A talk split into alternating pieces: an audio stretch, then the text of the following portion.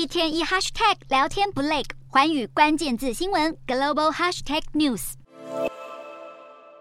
乌东巴赫姆特市附近，乌军藏匿树林中，操作苏联制 T 六四战车炮击步步进逼的俄国侵略者。在巴赫姆特市所处的顿内茨克州，俄军以炮击搭配地面部队侵略的进攻模式，轮番围攻各座战略重镇。而渐渐居于劣势的乌军，在西方主力战车抵达之前，只能使用老旧苏联制武器抵御侵略，根本难以击溃俄军攻势。乌军当前情势已经进入去年九月反攻以来最告急的时刻。乌克兰国防部长列兹尼科夫当地时间五日召开记者会，说明最新战况，并再度向西方盟友警告，乌克兰即将面临俄军新一波大进攻。列兹尼科夫呼吁西方国家尽快运交承诺援乌的欧美现代武器，否则乌克兰人民将迎来一场血腥灾难。最后，列兹尼科夫也进一步说明先前乌国政府内部传出的贪腐丑闻，并强调基辅当局将会更严厉反腐肃贪。就在预告打探后数小时，基辅当局突然宣布，列兹尼科夫即将被调职，可能接任司法部长。而至于国防部长遗缺，将由现任国防部情报总局长布达诺夫接任。乌克兰面对俄军猛烈攻势之际，却还有官员借机图谋私利，内忧外患两头烧，恐怕让乌军这场战争打得越来越艰难。